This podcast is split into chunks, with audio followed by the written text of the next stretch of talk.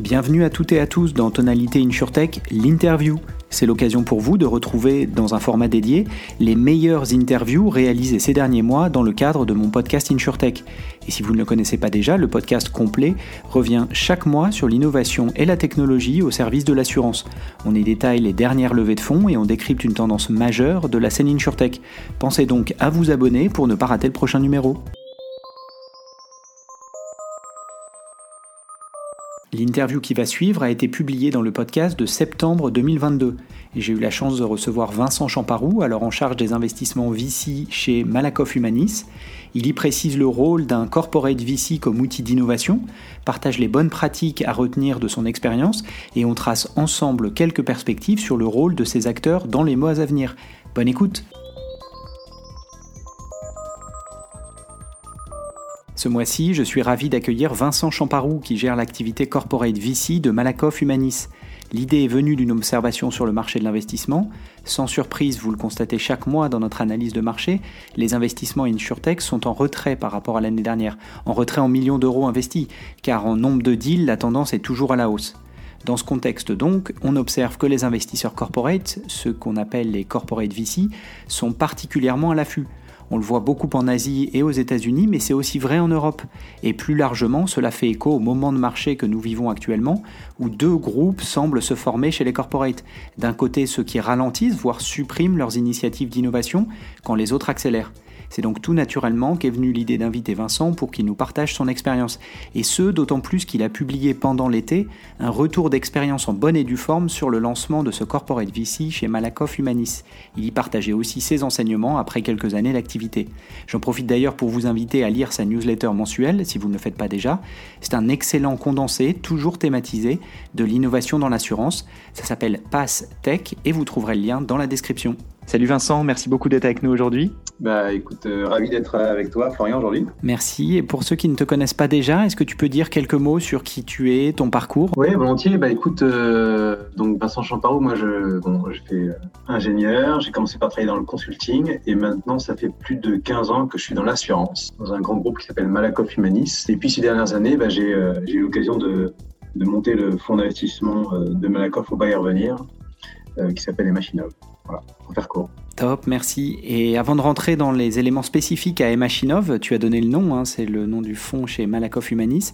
Est-ce que tu peux nous rappeler brièvement ce qu'est le corporate VC et surtout peut-être quelle est la différence avec le VC tout simplement? Oui, bah écoute, euh, donc le VC, donc le venture capital dont on entend beaucoup parler en ce moment, euh, enfin depuis quelques années d'ailleurs, mm. euh, qui, qui alimente toute la French Tech euh, et, euh, et au-delà. Euh, donc, c'est bien sûr l'objectif du, du, venture capital, c'est de, de, faire des, des profits, des, des, bénéfices sur l'achat puis la revente des, des, participations dans les entreprises. Le CVC, le Corporate Venture Capital, fonctionne un peu de la même façon, sauf que au-delà des objectifs purement financiers euh, du VC, euh, qui fait ça pour compte de ses investisseurs, le CVC travaille pour un, souvent pour un industriel et donc a des objectifs extra-financiers qui sont très spécifiques à euh, l'industriel auquel il est rattaché. Justement, est-ce que tu peux nous donner quelques exemples de visées extra-financières? Ces euh, objectifs extra-financiers, euh, pour prendre quelques exemples, ça peut être euh, de répondre à une mission d'industriel qui veut avoir de l'impact sur un certain champ d'activité. Ça peut être euh, de développer, euh, de faire du business, développer son écosystème, euh, l'écosystème de ses fournisseurs, l'écosystème de ses clients, ou ça peut être de, de faire de l'innovation.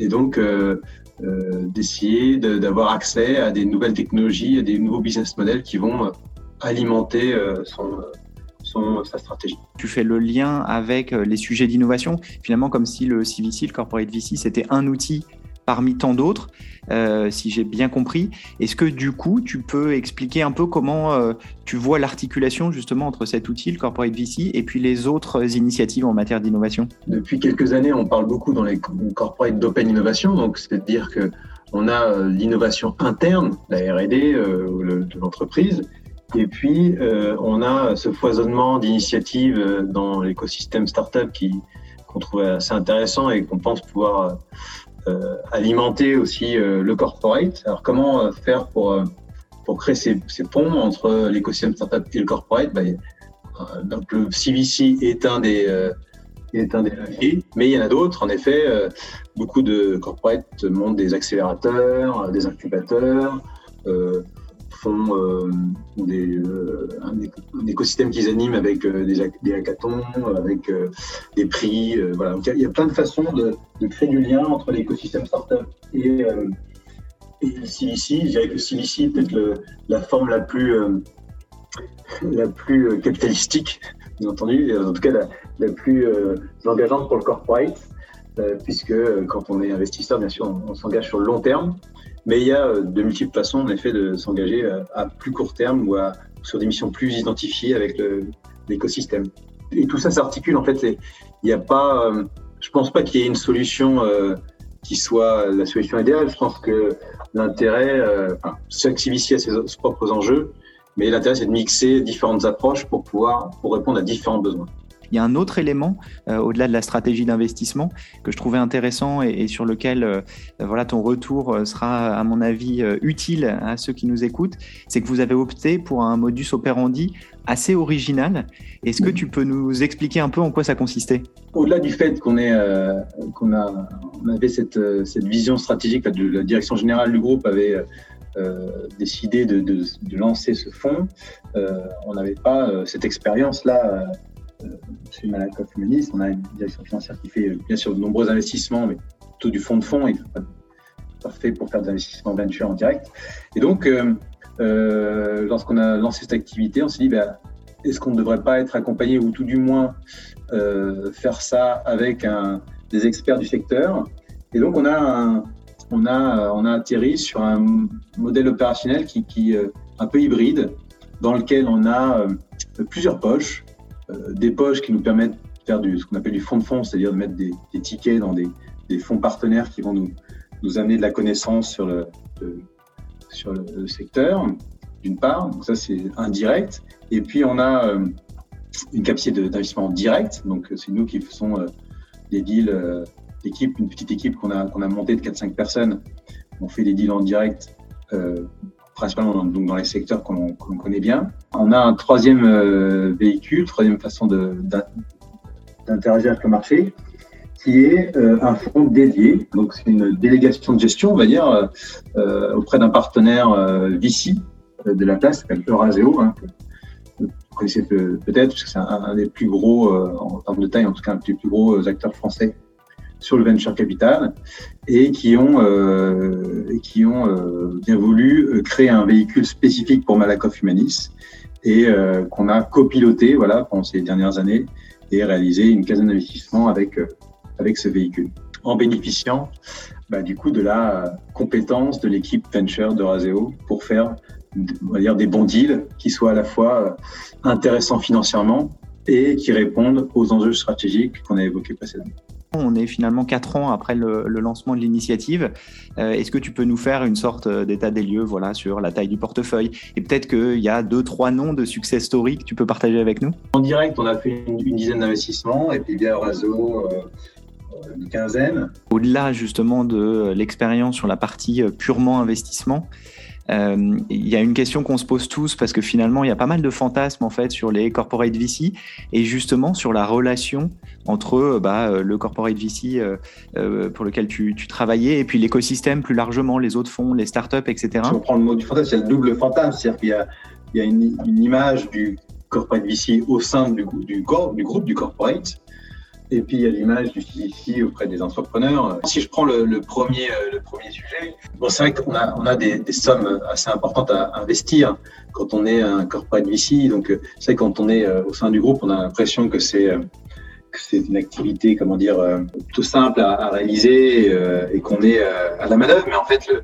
juste le préciser ça, mais le, en tout cas ces dernières années, le, marché du venture a été un marché compétitif dans lequel euh, nous, en tant que corporate, on est en face euh, d'autres corporates, mais aussi beaucoup de VC.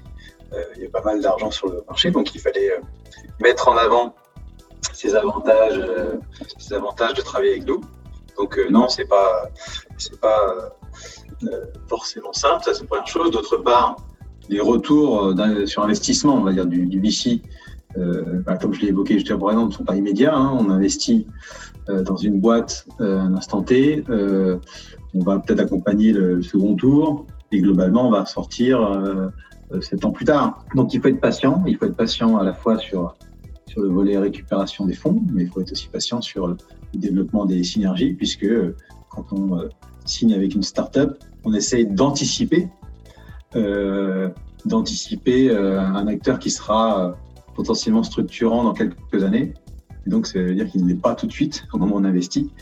et donc, il faut cette patience pour que la synergie entre la startup et le groupe donne ses, pleins effets. Si on prend après de l'autre côté du miroir, c'est une question de, relations interpersonnelles entre les, entrepreneurs et, les investisseurs.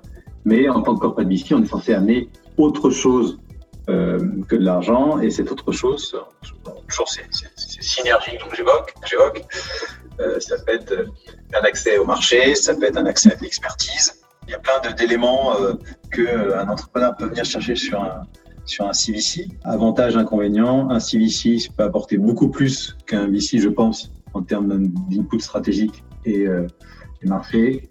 Par contre, voilà, il a un, il a son rythme, un rythme qui n'est pas celui de la startup pour avancer. Merci beaucoup en tout cas Vincent d'avoir été avec nous et merci pour tous ces précieux enseignements. À bientôt sur la scène InsurTech. Eh bien merci Florian, et eh bien je pense qu'on se croisera bientôt. Allez, je vous souhaite une bonne journée. Salut. C'est la fin de cet épisode, merci pour votre écoute. Si le contenu vous a plu, n'hésitez pas à le partager autour de vous, auprès de vos collègues. Puis ravi d'échanger ensemble, vous pouvez facilement me retrouver sur les réseaux sociaux, Twitter, LinkedIn. Et évidemment, je vous donne rendez-vous pour le prochain numéro de Tonalité InsurTech. À bientôt